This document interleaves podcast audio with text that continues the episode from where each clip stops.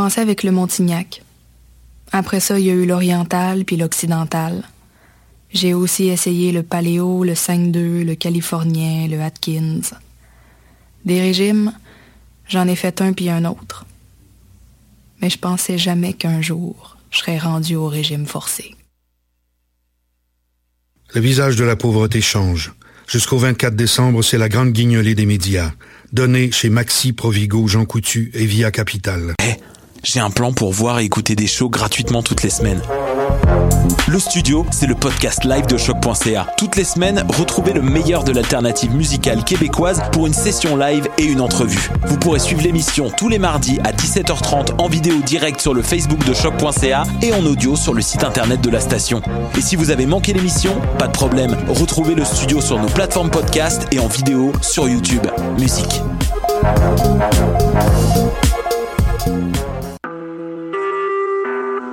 Vous écoutez Choc pour sortir des ondes.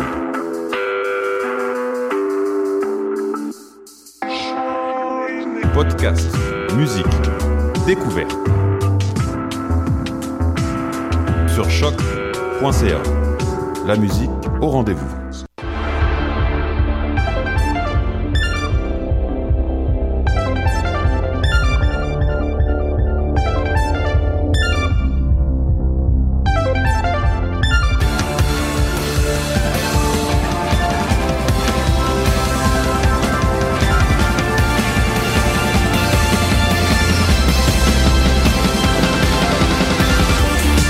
Bienvenue aux Amazones! Je suis euh, Elisabeth Simpson, je suis l'animatrice de cette émission et je suis en compagnie de charmantes personnes euh, extraordinaires, toutes en fin de session, je crois. Oui. Oui. Ouais. Et euh, bon, ben on survit. Ouais. Ouais. Ça va, ça va. c'est c'est la dernière de la saison, une saison qui est passée fort vite, mais nous serons de retour en janvier. Yeah! Merci beaucoup aussi pour euh, le, On a reçu énormément de, feedback sur la page Facebook euh, ou en personne. C'est c'est vraiment motivant. C'est c'est vraiment le fun. Euh, je pense qu'on le fait pour pour nous en premier, mais si en plus ça vient résonner chez d'autres personnes, c'est c'est juste fantastique. Euh, merci énormément de croire au projet des Amazones. Nous serons de retour donc. Euh, début janvier, là, j'ai pas la date en tête, là, mais c'est comme euh, le 7, là, quelque chose de même. Là. Donc, Aujourd'hui, après avoir parlé de plein de choses super, euh, super, euh, je sais pas comment le dire, mais tout aussi euh, plaisantes les unes que les autres, euh, on va, on va parler d'un sujet plus, plus crunchy, plus, plus touché, plus Délicat. délicat. Merci, un mot français. merci.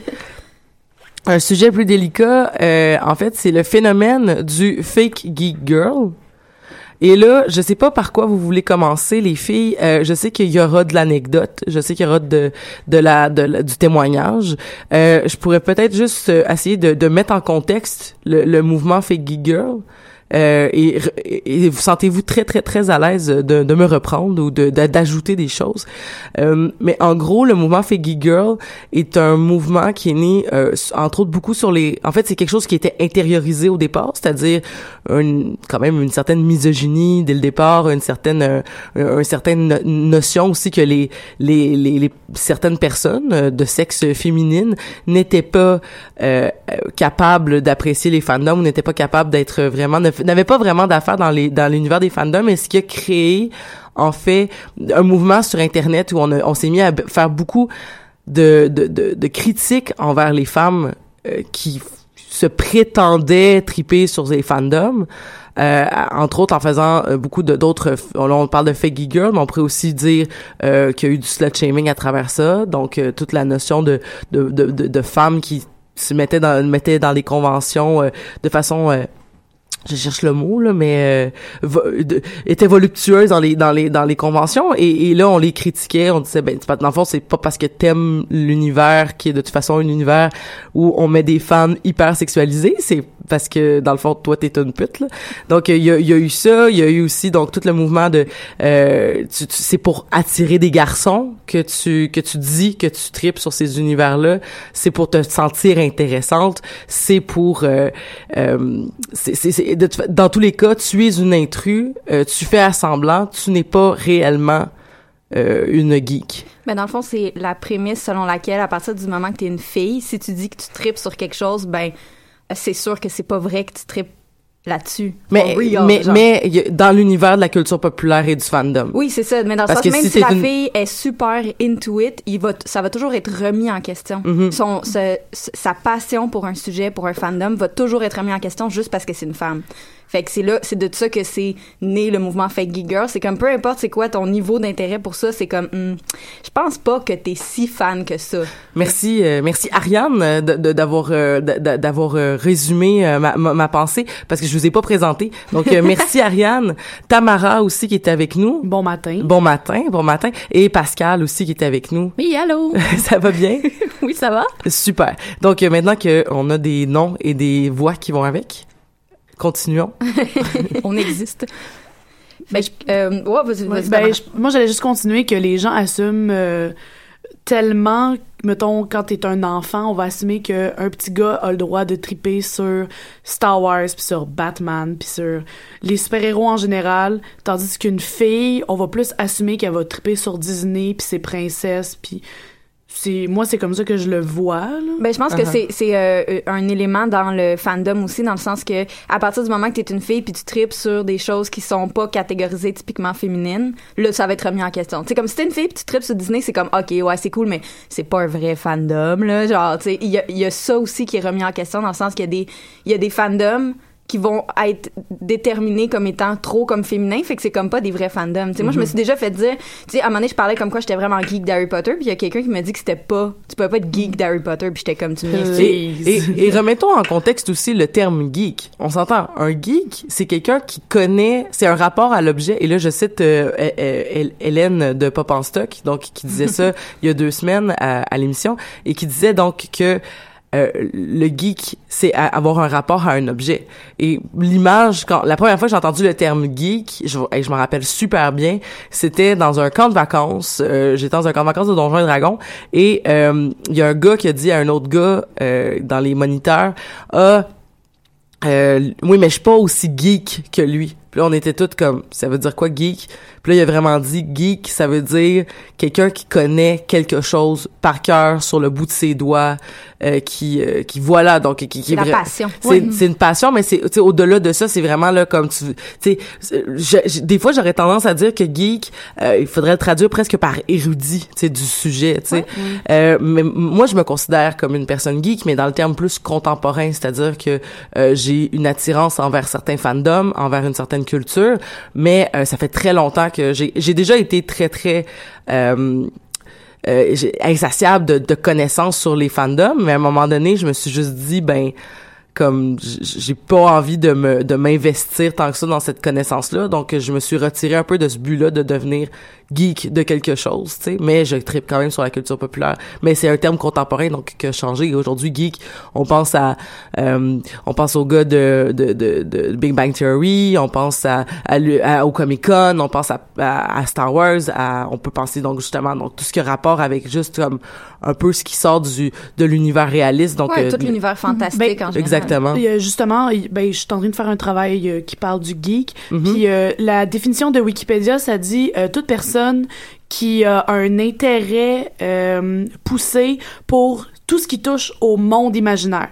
Euh, la science-fiction, euh, le, cinéma, le cinéma, la littérature, tout ce qui englobe les mondes imaginaires, c'est ça qui inclut le terme geek. Fait que tu pourrais pas être geek, mettons, de géologie. Ben, ben théoriquement, aujourd'hui, le terme est utilisé comme... Il y a beaucoup de gens qui disent « Moi, je suis geek de cuisine. Mm. Moi, je suis geek de ci. » Donc, peut-être que ma définition, on s'entend ça, c'est Wikipédia. En fait, ta définition est contemporaine. ma définition est contemporaine, mais je pense qu'il y a même un un 2.0, un 3.0 même rendu aujourd'hui. Non, avant, avant, ça voulait dire, comme j'aurais pu dire, genre, je suis geek de géologie. Euh, non, ce serait plus que maintenant, c'est Non, non, non, c'est comme non, je te jure, c'est le contraire. Ah ouais? je vous le jure, je vous le jure, je vous le jure. Ça, c'est, geek, à l'origine, ça voulait vraiment dire comme le rapport à l'objet. Donc, peu importe l'objet. Puis ah. maintenant, c'est par rapport à justement l'univers imaginaire. Ben, je pense que ça a peut-être fait une curve, une courbe, dans le sens que avant c'était vraiment utilisé pour n'importe quoi. Mm-hmm. Là, après ça, c'était vraiment les fandoms, les univers imaginaires. Puis là, maintenant, c'est revenu dans la culture vraiment populaire, dans le sens tout le monde utilise le mot. Mais euh, c'est, ça a été beaucoup, euh, mais c'est parce qu'il y a beaucoup de gens aussi qui revendiquent qu'on parle un mauvais en, qu'on utilise mal le mot juste de par le fait qu'on lui a attribué euh, comme si geek équivalait un petit peu à soit euh, nerds ou peu importe quel autre mot on aurait pu utiliser avant même si nerds était très péjoratif même si euh, aussi maintenant on a un, un, rapport avec le mot nerds qui est peut-être moins euh, ben, il est moins négatif qu'avant, définitivement. Beaucoup moins. Même, geek, là, tu regardes, là, 15 ans, là, mettons. Ou même, moi, quand ma, quand ma mère était jeune, c'était pas hot, là, de triper sur Donjons et Dragons, là. c'est comme si tu tripais sur Donjons et Dragons, t'étais un outcast, t'étais un, t'étais un nerd, puis c'est comme, ok, t'as pas d'avis, genre. Oui, puis les, les nerds ont gagné, oui. Cette anecdote, c'est ça, justement, en passant sur euh, les, les geeks, tu parlais d'avant. Euh, dans, je pense, j'ai entendu parler à la fin des années 80-90, quand il y avait les premières conventions à Montréal, mm-hmm. les gens étaient vraiment pas très heureux. Il y a même des gens qui ont appelé la police, en fait, parce que ça se faisait pas des adultes déguisés comme ça. Euh, ah, c'est sûr qu'il était euh, louche, là. Puis aujourd'hui, on a dû comme changer les dates du Comic Con pour euh, des dates où est-ce que tous les locaux étaient disponibles au Palais des Congrès parce qu'il y a tellement de gens qui y vont qu'il y avait besoin de plus d'espace. Ouais, ouais. Fait qu'au lieu d'être fin août, c'est rendu début juillet. Wow. ben, je sais pas, moi je peux jamais aller au Comic Con, je suis tout le temps en grandeur nature. Ouais, c'est ça. Mais mm. c'est, c'est, intéressant parce que l'utilisation du mot est rendue beaucoup plus positive. Tu sais, mettons, n'importe qui dans n'importe quelle euh, classe euh, comme sociale ou euh, tu sais n'importe qui qui dit le mot geek maintenant c'est pas perçu comme étant négatif c'est vraiment comme ah t'es geek de quelque chose? Cool genre mais tu, tu retournes voilà 15 20 ans c'était pas hot d'être geek de quelque chose, c'était pas mm. hot d'être nerd. Maintenant, c'est comme la connaissance est un petit peu plus valorisée, je pense qu'avant, mm-hmm. dans un certain sens surtout. Mais tous les, les, univers fantastiques ont gagné en popularité, tu sais, depuis qu'ils ont fait les films de Marvel. De, ben j'allais dire du Seigneur des Anneaux en fait, là, euh, parce que les livres du Seigneur des Anneaux, c'était, il y avait un gros fandom de ça avant, mais c'était pas hot de triper sur le Seigneur des Anneaux, là, c'était nerd en crise. Là. Puis là, depuis qu'ils ont fait les films, c'est comme oh maintenant tout le monde a le droit de triper là-dessus. Puis ça a vraiment comme parti quelque chose, là, on s'entend. Là, fait que puis là avec Harry Potter, puis après ça les Hunger Games, puis je veux dire, on, peut parler de toilette. mais, mais bon, c'est quand même, tu peux... Euh, on devrait faire une émission sur Twilight. J'aurais plein de choses à dire. Pas très positives, ouais, je pas là. Ben non, mais on a, peut-être une émission juste sur euh, les, les, vampires en général, puis on pourra y faire une petite capsule de 2 minutes 30, c'est bon? non, mais il y a des choses à dire sur Twilight. Euh, ah, il y a clairement des choses à dire, mais comme on pourrait clairement plus parler de, je sais pas, True Blood, Interview with the Vampire, tu sais. ah ouais, mais ces, ces, ces, ces univers-là méritent leur émission. Ah, à part entière. Vous voyez le making-of derrière les Amazones, euh, les coulisses.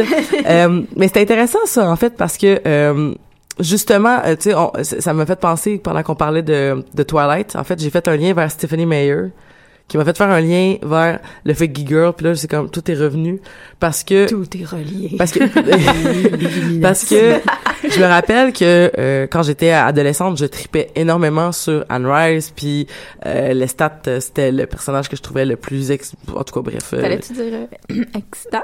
Non non non j'allais dire exceptionnel j'allais dire exceptionnel. Ok cool. Non, non. Oui, ben oui parfait. Il couche avec sa mère c'est bizarre c'est pas excitant mais euh, tout ça pour dire que euh, tout ça pour dire que euh, Stephanie Meyer quand elle avait écrit son livre de Twilight, elle avait revendiqué que son histoire était hyper originale et hyper travaillée de par le fait qu'elle n'avait pas lu sur les vampires et les loups-garous. Donc elle avait comme un peu sorti ça de ce qu'elle connaissait déjà. Donc elle a pas fait de recherche sur c'était quoi un vampire et un loup-garou dans la littérature parce qu'elle voulait pas s'influencer puis je me rappelle que moi, ça m'avait choqué. Aujourd'hui, je m'en crisse un peu, là, parce que, tu sais, comme, on s'en fout, là, ben, Stéphanie. c'est une, démarche... Euh, c'est une démarche comme une autre. C'est une démarche artistique comme une autre, là, dans le sens c'est pas, c'est pas pas légitime. Mais à 15 ans, je trouvais ça bien insultant. Parce que, parce que tu sais, on a 15 ans. Puis, euh, euh, c'est ça, fait que ça m'avait vraiment gossé parce que je me suis dit, voyons, c'est quoi, c'est quoi le, tu respectes pas ce qui s'est fait avant toi, tu sais. Puis c'est un peu ça aussi qu'on dit des, mettons, des, des fake girls, tu sais, comme mettons euh, une critique qu'on fait aux fake girls, par exemple, qui vont porter un chandail de Superman, mais qui ont pas lu les comics. Puis là, c'est comme t'es une fake girl parce que t'as pas lu les comics ou t'as pas vu le film de telle affaire ou t'as pas été à tel événement qui a eu lieu. Et là, je parle de Superman, c'est n'importe quoi en fait. C'est souvent ça. Mm-hmm. C'est souvent le, le, le, la critique va débuter euh, ben là, on le disait plus tôt, la critique peut débuter dans carrément une misogynie latente euh, qui est pas nécessairement au propre à l'individu qui fait le commentaire, mais qui est plus latente en général. Mais euh, reste que c'est souvent là-dessus que va va sticker les gens. C'est ils vont ils vont tester tes connaissances et ils vont te ils vont te ils vont te remettre en question parce que même si tu démontres beaucoup beaucoup d'intérêt, tu ne connaissais pas telle affaire. J'adore Star Wars, j'adore Star Wars d'amour, mais comme je l'ai dit plus tôt, je me considère pas comme une geek de Star Wars. Je connais pas euh, tous les noms des planètes, je connais pas euh, exactement le fonctionnement du sable laser, mais je me revendique pas non plus des connaître, mais j'adore cet univers-là.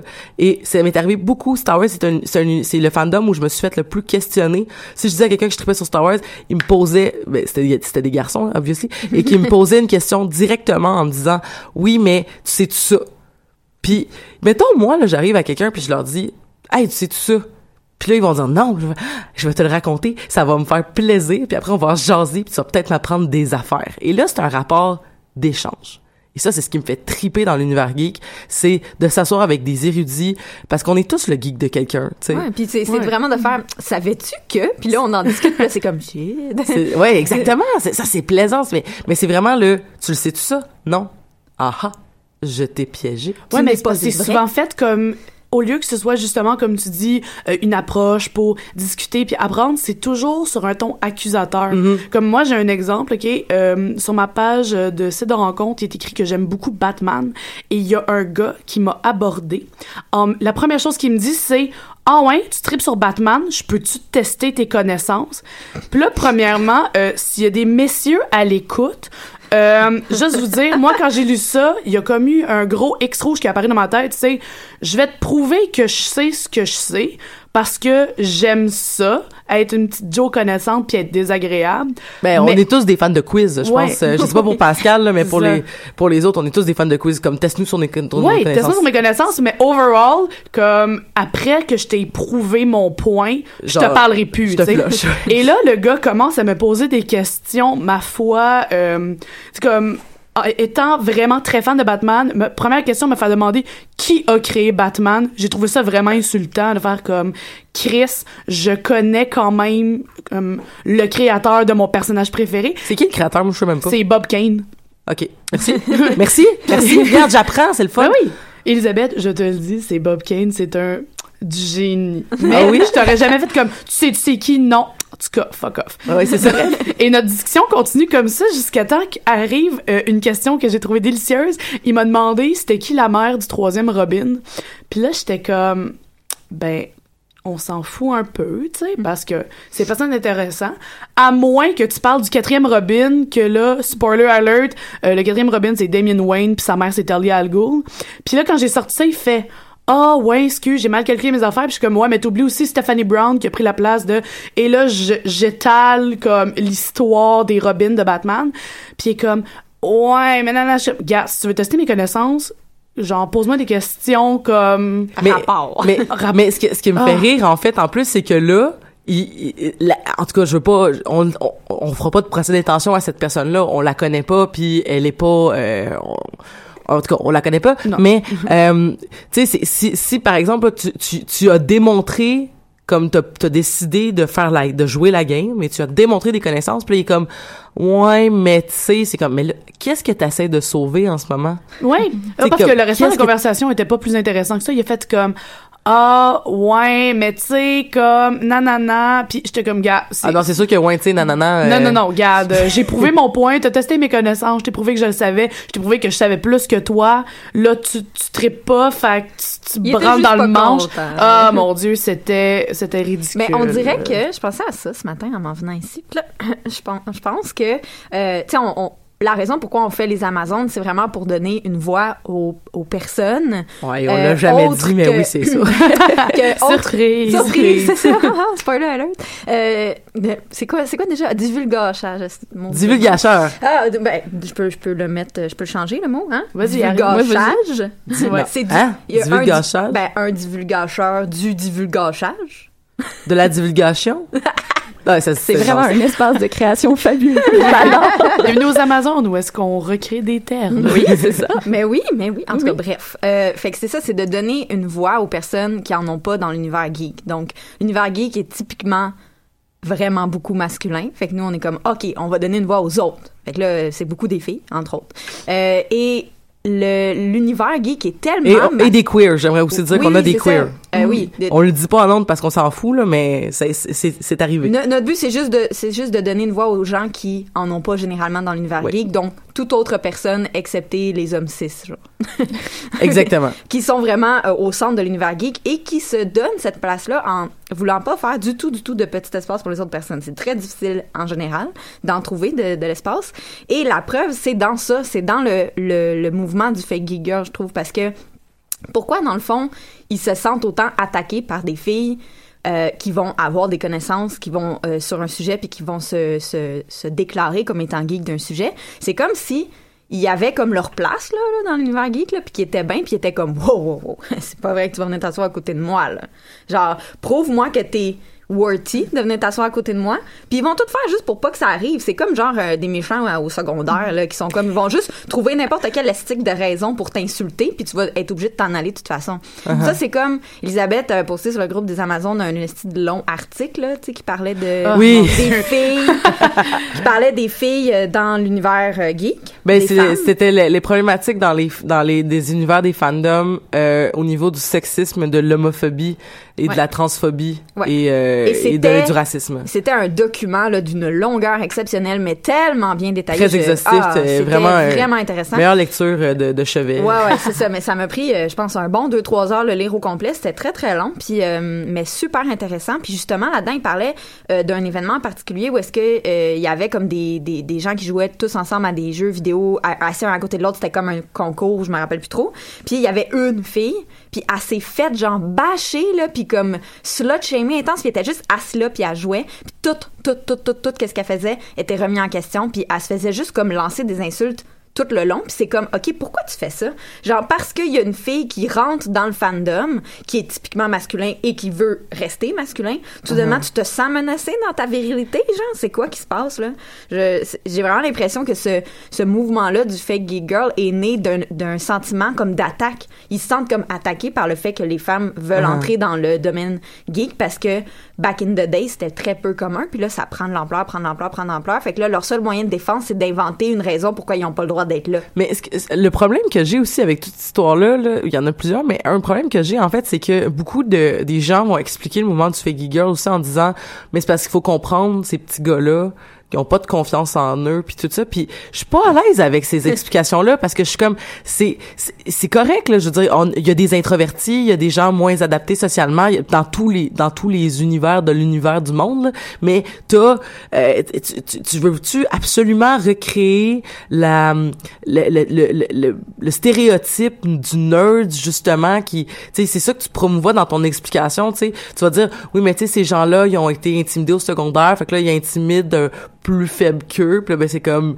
les femmes, puis là, c'est comme... Mais ça semble que c'est très réducteur. Premièrement, plus faible qu'eux, euh, ça, c'est non. Non, mais, non, mais c'est, non, mais c'est des explications qu'on est, qu'on, qu'on donne, mettons, pour excuser ces comportements-là. Puis c'est comme, mais quelle crédibilité tu donnes à tous ces gens-là, tous les, les, gens de, ben, de ce genre masculin. C'est réducteur pour tout le monde. Ouais, pour exactement. Pour les exact. Ouais, ouais. Mais personnellement, j'ai l'impression, en fait, je vous écoute parler puis tantôt et j'ai l'impression que euh, il y a toute la question de, de la reconduction d'un rapport euh, hiérarchique, j'ai l'impression, entre le féminin et le masculin.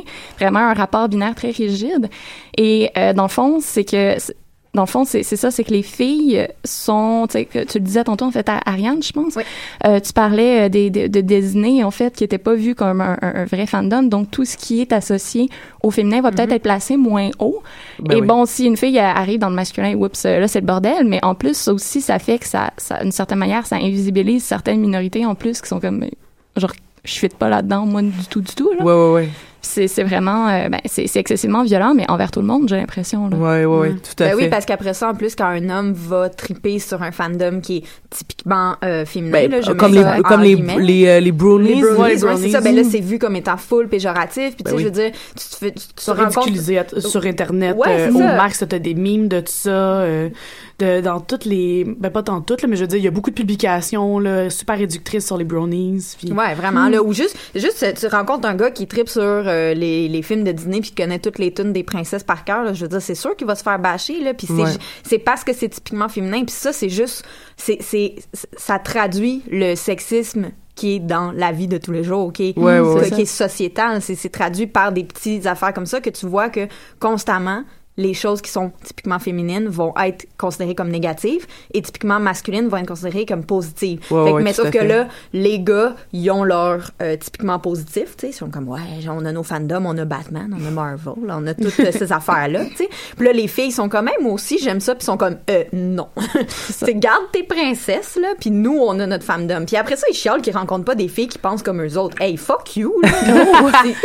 mais j'ai vu justement, j'ai vu un meme là-dessus, ça m'a tellement fait rire, c'est par rapport au, au C'est un cercle qui tourne, hein, Mais euh, c'est par rapport au sport. Puis ça dit, mettons, le gars, il fait « Ah, j'aimerais tellement ça rencontrer une fille qui tripe sur le sport. » Puis la fille, elle fait « Ah, ben tu sais, moi, j'aime le sport. » Il fait « Ah ouais, donne-moi euh, le type sanguin du coach des... Euh, je sais pas, là, des Penguins de Pittsburgh en 1990. » Genre, peut comme... Chris, ah parce que on peut aimer les mêmes choses, mais pas avoir les mêmes, connaissances, poussées, tu sais fait. c'est ça que je trouve pas, c'est qu'au lieu d'inclure puis de faire comme moi, je connais plus cette partie-là, puis toi, tu connais plus ça, on peut s'en jaser et tout. C'est toujours super, ben pas toujours, mais souvent, c'est super réducteur, c'est moralisateur, puis c'est pas nice les gens, arrêtez de faire ça. Ouais. c'est pas gentil. C'est fucking patriarcal, OK? C'est hiérarchique. voilà. Comment tu dis? Hiérarchique. Ouais, c'est ça. C'est vraiment, c'est comme un jeu de pouvoir. Puis les filles qui essaient de rentrer dans l'univers geek, là, puis qui essaient de se faire une place, là, ils sont pas là pour prendre le pouvoir, là, ils sont là pour triper avec le monde puis pour rencontrer des, euh, des, des gens qui pensent de la même façon puis ils se font juste ou, qui pensent pas de la même façon mais juste de rencontrer ben, des gens aussi. qui pensent aux mêmes choses. Ouais ouais qui tripent sur les mêmes univers. des passionnés tu sais si les gens aiment ce qu'ils font puis ça fait mal à personne. Je parle genre à part si tu fais du bullying là, genre laisse-les vivre. On a du plaisir. La vie est tellement courte, comme ayez du fun, guys. Incluez les gens. Puis c'est comme, mettons, euh, je suis allée à l'Otacuton, euh, je l'ai dit, bizarre, l'Otacuton. euh, euh, cet été, puis j'étais déguisée en Ryuk dans Death Note, OK? Puis, Très beau costume. J'ai vu les photos. Merci beaucoup. C'était mon premier vrai cosplay, là, puis j'ai vraiment trippé, puis j'étais allée là-bas, puis mon costume était vraiment inconfortable, bref, c'était... Mais j'étais contente du résultat, puis il y avait full de monde qui m'arrêtait pour me prendre en photo, puis j'étais comme, ah, c'est vraiment fun, puis les gens me complimentait puis tu sais je pensais que j'étais euh, je pensais que j'étais vraiment euh, amateur là dans mon dans mon costume mais les gens étaient comme non mais t'as vraiment fait une bonne job. J'étais comme nice. Puis ça m'est arrivé à peu près à trois quatre reprises. J'étais tellement fière de mon costume je montrais à tout le monde. J'étais comme t'as-tu vu mon costume? Puis là je, leur montrais une photo. Puis euh, c'est trois gars à peu près mettons qui m'ont dit en voyant mon costume où ils disaient ah ouais je l'ai vu sur Facebook en tout cas t'as t'as vraiment mis tes boules en valeur hein? Puis là j'étais comme pardon? Comme Oh. quoi? Puis là je regarde la photo puis j'étais comme ben écoute j'ai quand même une certaine poitrine là. Euh, oui euh, d'accord mais je veux dire je n'ai pas fait le costume pour ça là. Ryuk là je sais pas si vous l'avez vu là mais il est maigre en tabarnak ok? Puis moi moi non ok? Je Puis Ryuk, de mémoire, il y a pas comme un grand col qui descend aussi? euh, Il y, a vraiment un, un col très très échancré. Puis Ouais, moi, ouais, ce voilà. que j'ai ce que j'ai pris, c'est un genre de, de bodysuit à manches longues, là, vraiment comme qu'est-ce que lui il a.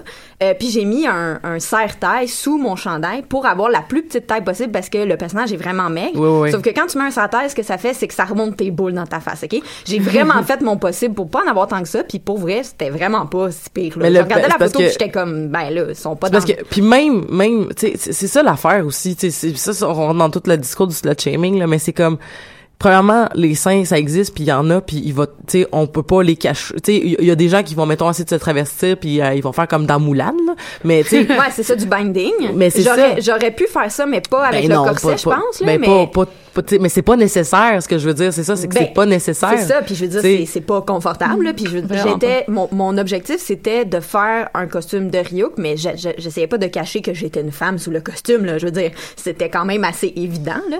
Et pourtant, mon costume était très accurate, là, comme si j'avais euh, voulu qu'on voit pas du tout de décolleté. Il aurait fallu que je mette euh, un, un, un, un chandail qui était beaucoup plus haut. De un, que je n'ai pas réussi à trouver un chandail qui était si haut. Euh, et ça aurait été pas euh, accurate par rapport au costume de Ryuk. tu sais. Fait que c'est comme, qu'est-ce, pour- pourquoi je me fais slut shamer sur ça? Je veux dire, mon costume, il est full beau, puis il est Ouais. full euh, réaliste par rapport au, euh, à l'animé, tu sais ouais, ouais. au manga. Fait que c'est comme, pour vrai, la seule chose que tu trouves à dire sur mon costume, c'est, ouais, en tout cas, il y a beaucoup de boules. Je suis comme, hey, fuck you, là. Comme, pour vrai, là, Mais va ça, ça te arrive souvent en plus parce que, tu sais, mettons, on s'entend que les filles dans les comics sont souvent euh, très peu vêtues avec un corps absolument inatteignable. ouais, ouais. Puis dans les conventions, euh, une grosse critique qu'on a, puis c'est jamais en pleine face là, on va se le dire là. T'as jamais un gars qui va aller voir une fille dans une convention faire comme excuse-moi, tu montes trop de fesses. Ça se fera jamais, c'est toujours euh, derrière des portes closes, c'est toujours par internet, euh, des critiques, whatever, mais les filles qui font des costumes accurate se font slut shamer puis je suis comme excuse-moi tu tripes sur ce personnage là dans la BD t'as jamais chialé sur son costume mais vu que là tu vois une fille qui aime ou qui a juste trippé sur le costume peut-être qu'elle adore le personnage c'est peut-être le personnage qu'elle tripe dessus depuis sa naissance ok? Ouais. ou qu'elle a juste vu le costume et était comme ça je trouve ça nice je veux le faire. Là là ça marche plus Ben ouais, ouais. puis genre, souvent, ces costumes-là sont d'une difficulté à créer, là. Ah, comme, mon Dieu. C'est des heures, des dizaines, des centaines d'heures à mettre là-dessus. Mais le, le nombre Puis- de ouais c'est ça puis le nombre de fois où est-ce que tu sais justement de par le fait que c'est des dessins et que là les les les, les- justement soit les cols échancrés soit euh, justement les, les les les shorts ou peu importe ou les jupes euh, c'est des dessins fait que si tu veux le refaire faudrait quasiment que tu te colles le linge sur le dos Ben oui, pour que ça tienne Des fois, j'avais Ouais. regardé une compilation là, de comme euh, euh, filles dessinées dans les BD dans des positions impossibles. Ouais. Je trouvais ça intéressant parce que là, c'est vrai, tu regardes l'image puis t'es comme, hey, c'est vrai que dans le fond, tu peux pas te tourner comme ça. Je veux dire, Non. la fille là, elle est comme euh, arrêtée là après une explosion, genre pap pap, là, elle, est- elle, elle est genre retournée avec son cul qui ressort, puis là t'es comme, ok, mais je veux dire, c'est impossible. là, tu ne peux pas être dans cette ont- Il position y, a pas, y a pas eu ça sur internet récemment là, comme euh, mettre des hommes dans les positions des femmes super héros. Ça, c'est tellement Ah, bon c'est- tellement drôle. Faudrait juste qu'ils fassent un remake de toutes toutes les films de super-héros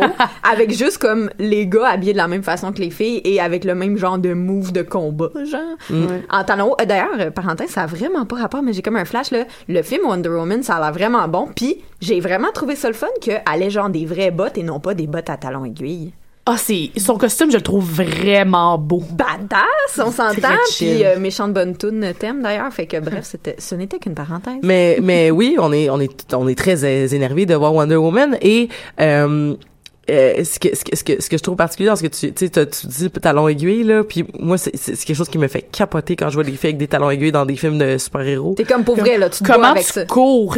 T'es là Je viens d'avoir le flash. mais il y en a qui sont capables j'ai vu des gens courir avec des talons aiguilles Ah, oui, ça- dans la mm. vraie vie ça existe mais c'est comme pas sur une base régulière tu sais si tu combats le mal euh, à un moment donné tu vas faire comme Euh, c'est pas confortable, j'ai mal dans le dos. ça peut pas faire partie de ton costume. Non, ça peut pas.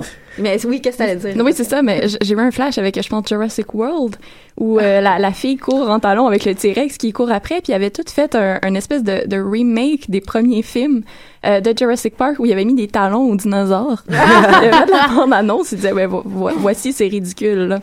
Ben, c'est vrai, puis en plus, c'est comme je dis, qu'est-ce qu'elle fout avec des talons hauts dans un dans, jurassique? Dans le film Transformers, euh, je sais pas à quel point c'est vrai, là, mais dans le premier film Transformers, euh, dans les dans le making of, euh, t'avais euh, une fille qui disait que à son audition, ils ont dit merci d'avoir fait l'audition. Tu peux te courir avec des talons hauts? Oui, c'est toi qui vas avoir le rôle. Oh shit. Parce que c'est c'est genre j'ai besoin que dans mon film il y a une scène d'une femme qui était une scientifique, mais je veux qu'elle court puis je veux qu'elle soit en talons hauts. Fait que puis puis tu sais elle le racontait avec une blague ça, ça, ça a peut-être été dit vraiment à la blague là puis comme pour vrai on s'en on s'en fout là de ce c'était pas important mais je me rappelle que j'avais entendu ça j'ai fait comme ben voir que tu vas donner tu sais comme voyons t'écris des mais en plus il y a tellement peu de rôles féminins dans les films de Transformers tu sais je veux dire il y, avait Meg, euh, y avait Megan Fox Megan Fox qui avait qui était qui était comme puis la mère de de de de Witwicky là mais c'était comme tout il y avait pas d'autres vraiment personnages féminins. Mais euh, Là, t'en crées un, c'est une scientifique, et là, t'as comme le, mais là, on rentrerait dans le Smurfette Principle, puis là, euh, on commence à s'écarter du sujet du Figgy Girl. Mais pour revenir au Figgy Girl, j'ai, euh, on parle, en fait, euh, on a parlé des fandoms, mais il y a aussi tout l'univers du travail autour des, des technologies. et il y avait eu le mouvement, justement, comment c'était hashtag quoi déjà?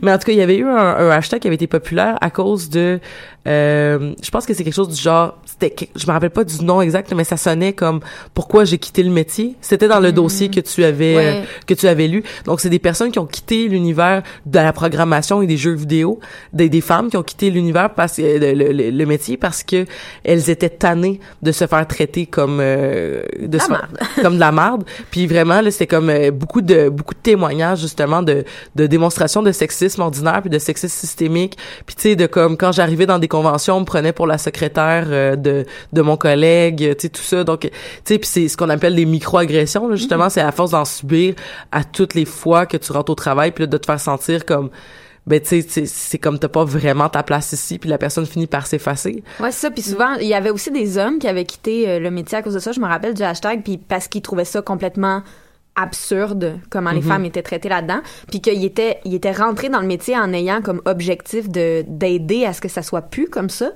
puis il avait tellement mis d'énergie là-dedans puis ça marchait pas qu'il disait genre j'abandonne je fais juste m'en aller je suis plus capable je laisse le flambeau à quelqu'un d'autre puis j'espère que les autres vont être capables de mettre plus d'énergie que moi je l'ai fait parce que j'ai pas été assez fort pour le faire tu sais mhm. puis je trouvais ça super triste parce que c'est comme c'est si pire que ça, tu sais. Ouais. C'est si pire, tu sais, mettons, moi, je, suis chanceuse, le seul milieu vraiment dans lequel j'ai travaillé qui est comme euh, typiquement relié à un sexe, c'est le milieu de l'enseignement, puis c'est relié plus aux femmes. Fait que j'ai mm-hmm. pas vécu vraiment de, de j'ai pas de vécu de, de sexisme euh, par rapport à ça, plus de largisme, je te dirais. Mais... Ah, ah ouais, c'est intéressant ça aussi, mais tu sais... Euh, Justement, on parle de crédibilité. Si on parle de crédibilité au niveau, euh, là, on parle, en plus, si on parle de, de là, on parle du Figgy Girl, mais je, je, je veux pas trop m'aventurer là-dessus parce que je, je suis pas connaisseur euh, du sujet mais tout ce qui est par rapport à euh, justement les gens de couleur qui, qui jouent à des jeux vidéo, tout ce qui est par rapport aussi à ben, l'homosexualité, je serais plus à l'aise d'en parler là, mais hum, au niveau de, de, de, des gens de couleur, euh, c'est justement qu'ils se font dire comme qu'ils ont pas vraiment rapport ou qu'ils ont pas de modèle. ça c'est quelque chose qui a été beaucoup euh, ben nommé. Là. Mm. Mais c'est vrai en plus. Puis après ça aussi, dans, je pense que ça peut être relié un peu au mouvement Fake Gay Girl, mais mettons une femme noire qui fait un cosplay de genre Wonder Woman ou d'un animé. Là, c'est comme, euh, tu peux pas faire ça, là. Genre, elle est pas noire, la fille. Ouais. Puis t'es comme, pour vrai, là. On s'en fout. parce que la personne n'est pas noire, parce que la personne n'a pas la bonne couleur de cheveux, parce que la personne est trop grosse, parce ouais, que... exact. Ça, du fat shaming, il y en a, là. Ah, il y en a vraiment beaucoup. Puis c'est beaucoup, je veux dire, il y en a pour les hommes aussi, définitivement. Ben oui. Mais plus pour les femmes. Ça, c'est sûr et certain. C'est sûr, sûr, sûr. Puis encore une fois, je sais que je l'ai déjà dit dans, ton autre podcast, euh, Elisabeth, mais euh, dans le fond, au Comic Con, euh, la magie du Comic Con, en, tout cas sur place, parce qu'on s'entend qu'après ça sur Internet, les gens, c'est couvert de l'anonymat, ils sont hashtag les gens, hashtag les gens. au Comic Con, peu importe ta couleur de peau, ta grandeur, ton poids, ce que tu fais dans la vie, ta comment t'es formé en tant qu'humain. Mhm. Euh, tu peux cosplayer ce que tu veux. On s'en calisse, OK? Tu peux faire qui tu veux que, genre, euh, j'ai vu sur Internet, euh, le, le plus beau costume d'Harley Quinn que j'ai vu, c'était une femme euh, noire. Elle était magnifique. Tu peux avoir des gars qui font des cosplays de filles. Moi, l'année prochaine, je fais un cosplay de gars. Fait que, on s'en fout. Fais ce que tu veux, aie du plaisir. Puis pour les autres qui jugent, pourquoi tu juges? Qu'est-ce que ça vient changer dans ta vie que euh, la, la fille qui porte un hijab a décidé de cosplayer Wonder Woman? Ça change quoi dans ton existence? Comme- C'est- C'est comme, euh, c'est comme des puritains, genre. Ouais, ouais, Ça- oui, oui, totalement, totalement. C'est comme euh, souvent les, les, les gens qui veulent pas qu'on utilise des, des nouveaux mots, par exemple, comme les mots qu'on inventait tantôt. Les genre. néologismes. ouais, c'est les néologismes. ben c'est ça, mais c'est la même chose avec les. Je veux dire, je me suis déjà euh, plus dans le passé, mais je me suis déjà euh, euh, pris en flagrant délit de genre juger du monde qui faisait des cosplays qui étaient pas comme assez accurate à mon goût. Puis j'étais comme, euh, pardon là, comme t'as pas le droit Ah, de mais c'est, c'est, c'est- Puis- c'est- on, on l'a tous intériorisé Oui, un c'est peu, ça. Puis après ça, j'étais comme, ben, dans le fond, non, là, c'est cool, là, c'est une bonne idée, là. Puis comme il fait. Puis aussi, des fois, c'est, c'est niaiseux parce que ça peut être une question de budget, là. Ben oui. dire, faire un cosplay, c'est très dispendieux si tu te donnes beaucoup. Si t'as pas nécessairement l'argent pour, là, ça se peut que le cosplay, est de Hermione Granger, que tu fasses, là, la baguette qu'elle a, là, c'est peut-être pas celle d'Hermione Granger, genre. Ah. Fait que- ou, ou ça, c'est vraiment un exemple très, très mince et futile, là, mais comme c'est pas grave, tu sais. Puis ça serait vraiment classiste que de dire comme euh, parce que t'es pas allé voir tel événement qui coûtait 150 dollars, euh, ben t'es pas une vraie fan. Mais ça, ça, ça je, je, je, je, je fais, je fais mon mea culpa parce que pas dans l'univers euh, des, des conventions puis des costumes parce que je suis la première à me costumer avec les moyens du bord là. Mais dans l'univers des grandeurs nature je me surprends souvent à juger. Pourtant, mes costumes ne coûtent pas très cher parce que je, suis assez débrouillarde puis je, me, je me, je me ramasse beaucoup à, à collectionner en fait des retailles de costumes de tout le monde autour de moi. Donc, je suis, je suis capable de faire des costumes euh, très réalistes, mais qui m'ont coûté autour de 15-20 dollars souvent, traînant beaucoup au Renaissance et des choses comme ça. Mais euh, ça m'arrive de juger des gens quand je les considère euh, pas assez costumés. Puis c'est c'est con parce que comme tu dis là tu, tu, tu viens de me ren- tu, tu viens de me renvoyer en fait euh, que probablement c'est des gens qui pourraient justement avoir d'autres problématiques comme par exemple euh, peut-être aussi un manque de budget et tout ça qui Ouais, explique pourquoi a- ils ont pas les les chaussures adéquates à mon goût. Les chaussures souvent je m'en fous mais c'est plus au niveau de tu sais comme à un moment donné quand t'es habillé en tu sais on est en- dans un univers faussement médiéval puis t'as un t-shirt puis des jeans noirs je, je- trouve ça un peu particulier mais c'est c'est c'est c'est c'est juste d'avoir traîné avec beaucoup de puritains je pense oui, qui m'a c'est ça. créé puis- mais c'est bon cet univers d'être capable de juste remarquer qu'on le fait, puis de dire crème, c'est pas correct ça, puis de de- d'essayer Ouais. d'arrêter de le faire, c'est c'est déjà une méchante grosse étape. Oui, puis c'est- c'est c'est- effectivement, euh, comme, tu dis, c'est pas pour dire que je suis vraiment extraordinaire de l'avoir fait là, mais c'est pas ça que je veux dire. Mais c'est que effectivement, c'est des comportements en fait qui, qui sont peu, qui sont qui sont pas toujours encouragés. Puis je pense aussi que euh, tu sais, c'est quelque chose que je peux dire que moi j'ai appris et que je peux peut-être propager aussi, c'est que on est on est on, on prend connaissance de, de, de, de ces de ces stéréotypes là ou de ce fat shaming là ou de ce fake geeker là ou peu importe les problématiques qu'on aurait pu nommer dans la dernière euh, dans le dernier 40 minutes. Euh, la bonne réaction des fois c'est on a le droit de se choquer. Je pense qu'on a le droit de se choquer mais euh, ça dépend c'est quoi ton intention. Parce que si ton intention c'est que le comportement change malheureusement se choquer c'est souvent peu efficace. C'est dommage parce que ces gens-là des fois nous nous renvoient beaucoup de haine et c'est difficile.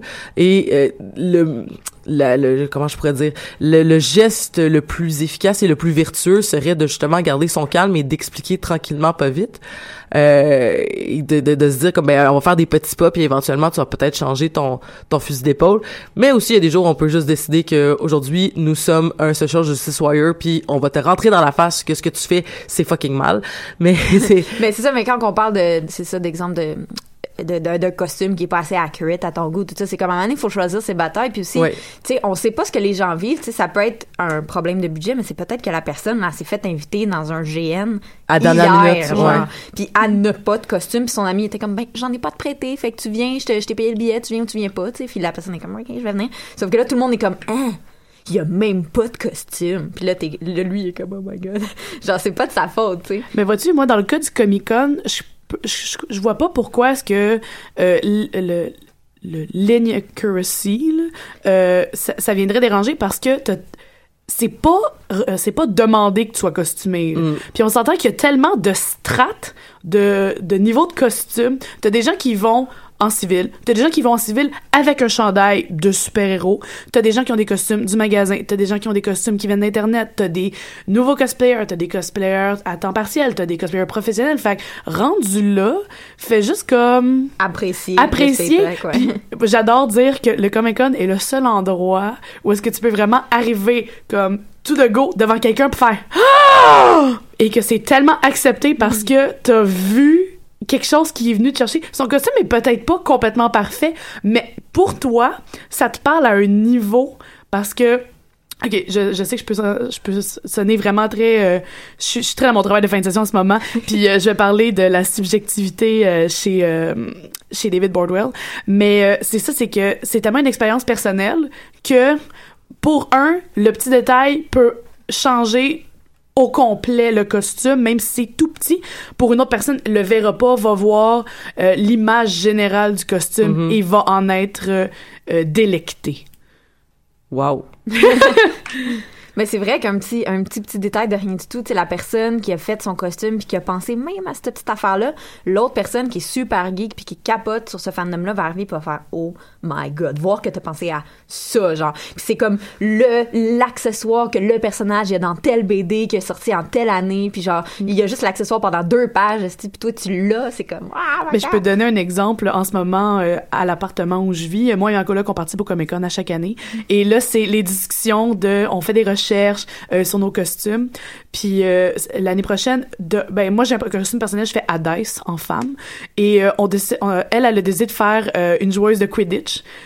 et je vais faire comme elle aussi. Je vais avoir un deuxième costume. Et on a passé legit une demi-heure à essayer de comprendre euh, les numéros sur les costumes étaient attribués à quoi. Fait qu'on a eu la grosse discussion de parce que c'est des numéros de 1 à 7. Fait qu'on est comme OK, Harry porte le 7 donc le 7 c'est pour l'attrapeur. Puis là on essayait de comprendre comme c'est qui les chasers. C'est qui les, les chasers puis c'est comment que ça fonctionne. Puis au bout d'une demi-heure on a fini par comprendre que genre le numéro 1 c'est le goaler, après ça les 2 3 c'est les batteurs, euh, 4 5 6 c'est les attrapeurs puis le 7 c'est le le, le, le, mon dieu. De mon you know. C'est ça. Mais on a passé vraiment beaucoup de temps là-dessus puis quand j'ai quand je me suis rendu compte qu'elle faisait sa recherche. Pourquoi c'était pas écrit sur Pottermore euh, non, sur Harry Potter wiki, OK, euh, la seule euh, information qu'il donne c'est ouais, ben les persos, ils ont pas les mêmes numéros quand ils sont en tryout que quand ils sont en Quidditch. Fait qu'on sait pas qu'est-ce que qu'est-ce qu'il veut dire quoi. Fait on a trouvé ça sur comme un pas un blog, là, mais genre un truc euh, obscur, euh, puis à force de déduction. Puis mhm. quand, c'est ça, j'allais dire, c'est que au début, quand j'ai vu qu'elle commençait sa recherche, puis qu'elle recherchait vraiment, puis comme, c'est quoi le problème? Elle dit, ben, c'est les pads de, de tibia. Puis je suis comme, oui, mais c'est quoi le problème? Elle fait, ben, je veux absolument savoir, ça, ça a l'air de quoi en arrière? Faut que ça, elle, faut que son costume soit parfait et je la comprends elle elle adore ça être dans la minutie euh, tout, chaque petit détail doit être pensé. Et euh, c'était mon opinion. Ah, mais j'avoue que ça doit pas être facile de trouver une photo d'en arrière des tibias. Ben, parce que sinon, sur Internet, les photos sont vraiment floues. Puis euh, sinon, euh, ben, on allait faire comme on fait d'habitude. C'est genre mettre le film et faire, des pauses et essayer de comprendre des choses. Fait que c'est ça qu'on a vécu hier chez moi. Mais et, euh, moi aussi je suis dans ma fin de session, fait que je vais je vais name dropper des gens puis euh, je vais euh, je vais je vais parler mon dieu, ça fait du bruit autour de moi. C'est quoi votre émission? Pour les pop. Comment? Pour les pop. Bon ben pour les pop, vous irez chercher ça en podcast. donc c'est c'est les gens qui nous accompagnent pour les 13 prochaines minutes et on a, en fait, c'est ça, l'artiste que je voulais name drop, ben pas l'artiste, mais la, la, la, la, psychologue que je voulais name dropper, c'était Carol euh, Gilligan. Ah, mon Dieu, oui. je pointais Pascal parce que Pascal, tu fais des études en, euh, en études féministes. Oui, c'est ça exactement, la concentration, oui. Donc voilà, euh, à l'UQAM? Oui, c'est ça, au deuxième cycle à l'IREF. Ah super. Et euh, nous, euh, ben c'est ça. Moi, je suis en, en, philosophie. Puis on a vu l'éthique du care, donc qui a été développée, l'éthique féministe du care, qui a été développée par Carol Gilligan en 82. Et euh, elle disait justement donc que les femmes et les hommes, on était hey, les femmes et les hommes, on n'est pas pareil, hein. bon, ben, c'est ça. Donc, elle disait des choses comme ça, puis elle disait que, euh, le, en fait, c'est qu'il y a des caractéristiques typiquement féminines qui ont toujours été rejetées de la philosophie et de l'éthique, parce qu'on considère, en fait, que euh, les grandes les grandes caractéristiques euh, qui sont euh, les, les, les, mieux placées pour euh, développer une éthique, c'était la raison, c'était quelque chose de très cartésien, de très... On, on, délaisse les émotions, mm-hmm. et au final, c'est ça, ce discours là venait miner la crédibilité des femmes qui avaient une réputation des plus émotives. Donc Karen Gilligan partait de ce principe-là euh, d'un machisme et d'un sexisme euh, dans, dans la philosophie qui était, j'allais dire latent, mais des fois vraiment très très assumé. Et euh, de l'autre côté, elle s'est positionnée en disant non, en fait, on fait une erreur parce que une éthique qui est complètement qui délaisse complètement l'émotivité va être complètement ridicule parce que ça fonctionne pas parce qu'au final c'est contre-intuitif. Donc il faut il faut accepter les caractéristiques euh, typiquement féminines euh, des femmes euh, dans l'émotivité, dans la compassion et dans le, la volonté de prendre soin des autres. Avant qu'on qu'on me lance des pierres, je vais me donner les deux nuances sur euh, Carol Gilligan. Quand même, on assume que c'est pas toutes les femmes qui sont comme ça. Donc ça, c'est déjà Ouais, c'est plus que c'est des, c'est des caractéristiques qui sont considérées de façon Exactement. sociale comme étant typiquement Exact, c'est ça. Donc, on, donc euh, on, on, reconnaît que c'est pas toutes les femmes qui sont comme ça. Et aussi, on reconnaît que ces caractéristiques-là ne sont pas innées, donc elles ne sont pas dues à comment notre cerveau est formé, comment on est biologiquement formé, mais vraiment de la façon dont on est socialisé. Mais, et ce que je trouvais vraiment intéressant, c'est que, et c'est quelque chose que j'ai vécu dans mes, dans mes classes pendant qu'on parlait de Carol Gilligan, euh, au début euh, de la, de la séance, la, professeure nous, nous disait donc qu'une des caractéristiques typiquement féminines que Carol Gilligan mettait en, mettait, donnait de l'importance, c'était l'humilité. Euh, et je retourne au Faggy Girl. c'est que, en fait, c'est ça, dans ma classe, il y avait beaucoup de garçons qui, qui avaient jamais lu sur le féminisme et qui disait ben là vous devriez donc il faisait du mansplaining là qui était comme ah, tout dans le oui mais là vous avez pas pensé à ça oui mais là les femmes pompières oui mais là si ça si ça si puis à un moment donné t'es comme pour vrai? Tu sais pas de quoi tu parles c'est la première fois que tu entends parler de théorie féministe ferme ta gueule et écoute. Et développe un peu d'humilité. Et c'était un peu euh, et je veux pas dire que les hommes quand on parle de féminisme doivent se fermer la gueule mais je veux dire quand tu dis des niaiseries puis que t'écoutes plus puis que tu veux juste dire oui mais moi j'ai pensé ça parce que dans le fond c'est ce qu'on répète depuis des siècles et des siècles et des siècles c'est comme non non mais regarde c'est une pensée peut-être que tu vas trouver un peu euh, innovatrice là mais écoute-la un peu donne-lui un peu de crédibilité.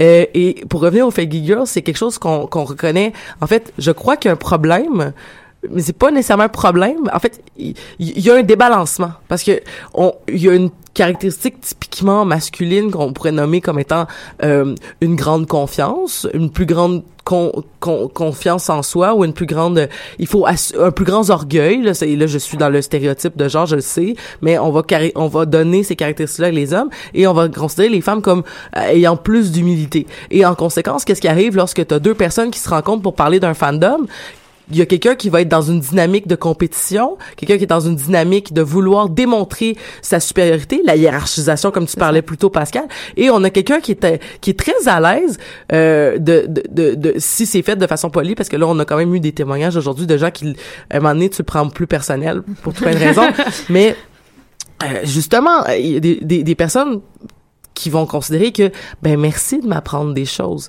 Et là, mm. on a le choix. Soit on devient aussi orgueilleuse et qu'on dit non, arrête, arrête, je sais des choses ou peu importe, ou qu'on fasse une éducation et non, c'est pas un faux dilemme là, genre je veux dire, je, lance ça comme ça parce qu'on est à huit minutes de la fin là, pas parce que c'est beaucoup plus complexe que ça. Mais il y, a la notion justement qu'on pourrait être, devenir plus orgueilleuse ou on pourrait faire plus d'éducation pour dire ben justement les valeurs qu'on devrait promouvoir en tant que communauté geek, c'est le partage d'informations et de connaissances et c'est l'acceptation qu'il y a des gens autour de nous qui ne qui, en connaissent moins ou qui en connaissent plus et qu'il faut donc ne, partager partager la connaissance. Euh, avant qu'on on termine l'émission, j'aurais aimé ça entendre Pascal parler euh, de linguistique. What? je, je, sais qu'il restait juste quelques minutes, mais je pense que c'est peut-être le temps de, de nous parler un peu euh, je, je sais pas, tu avais parlé du terme geekette euh, ah, juste avant qu'on commence l'émission. Ouais, c'est parce qu'avant, en t'attendant, dans le fond, Elisabeth, elle nous a lancé le terme geekette, nous a demandé comment qu'on le, comment qu'on le mhm. filait. Et euh, Pascal a fait une, Une analyse intéressante. Mais j'aimerais ça savoir. oui, oui, oui, oui, c'est très intéressant. Oui, euh, ben en fait, on, on, on, se posait la question parce qu'on disait, est-ce que tu préfères dire que je suis une geek ou une geekette et, et blablabla.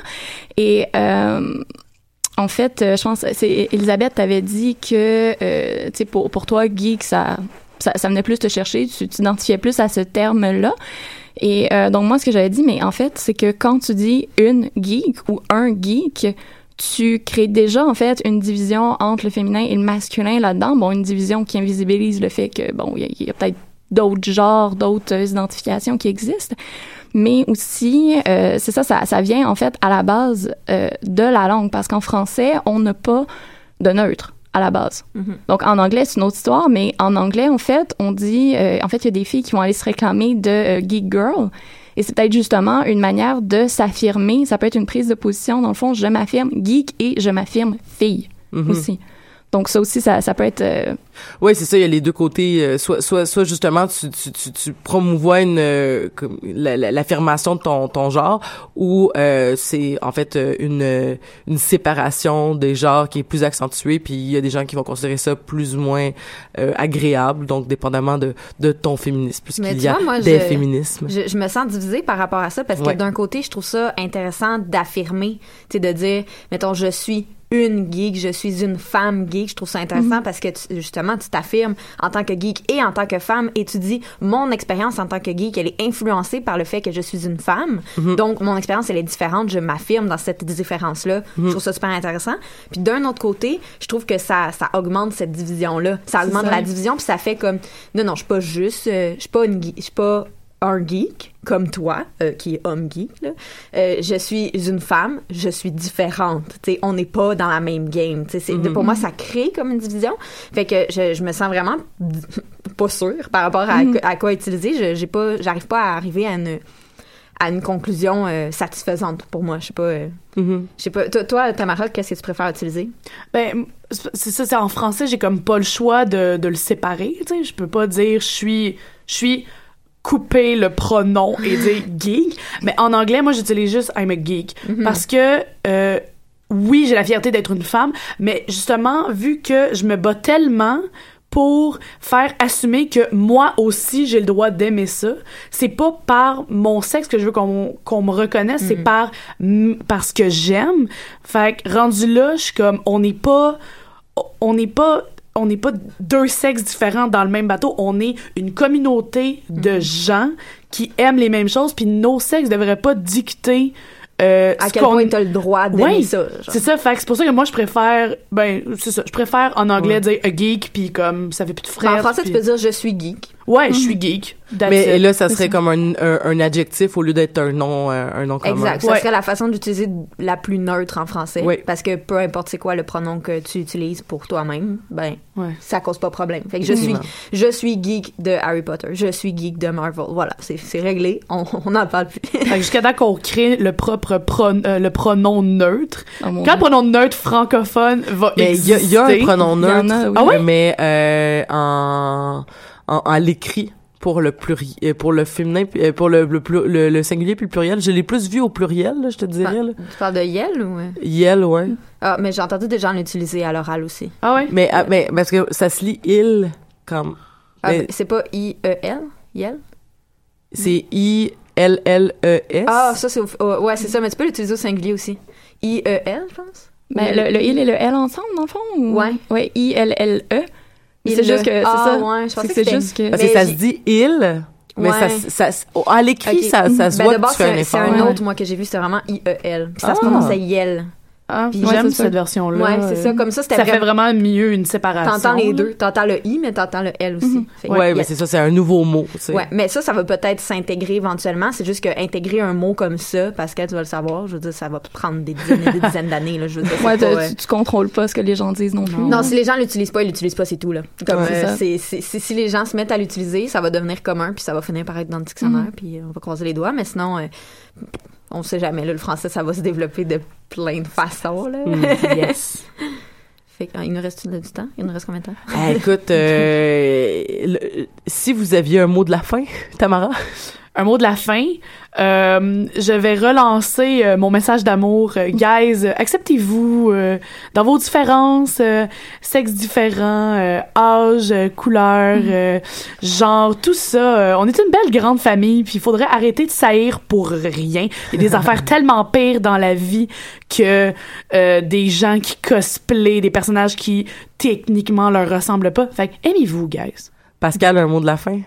Oh mon dieu, ben euh, en continuité avec ça, euh, j'ai un blanc, je sais pas quoi dire. Je, trouve ça tellement inspirant ce que tu dis, mais euh, c'est parce que c'est ça. Moi, je suis dans une situation où j'ai pas eu nécessairement à vivre totalement fake gay girl, mais je trouve ça absolument génial, mettons dans les dans les Comic Con, dans les dans, dans les otakutons où on, on, va courir après les gens puis on dit waouh j'aime ce que tu fais, je, je, puis ça, ça crée tellement des beaux liens en fait, puis dans le fond, comme Tamara disait, arrêtez-vous pas, euh, arrêtez-vous pas à ça, puis euh, je sais pas, euh, créer des liens par rapport à vos passions, puis c'est ça.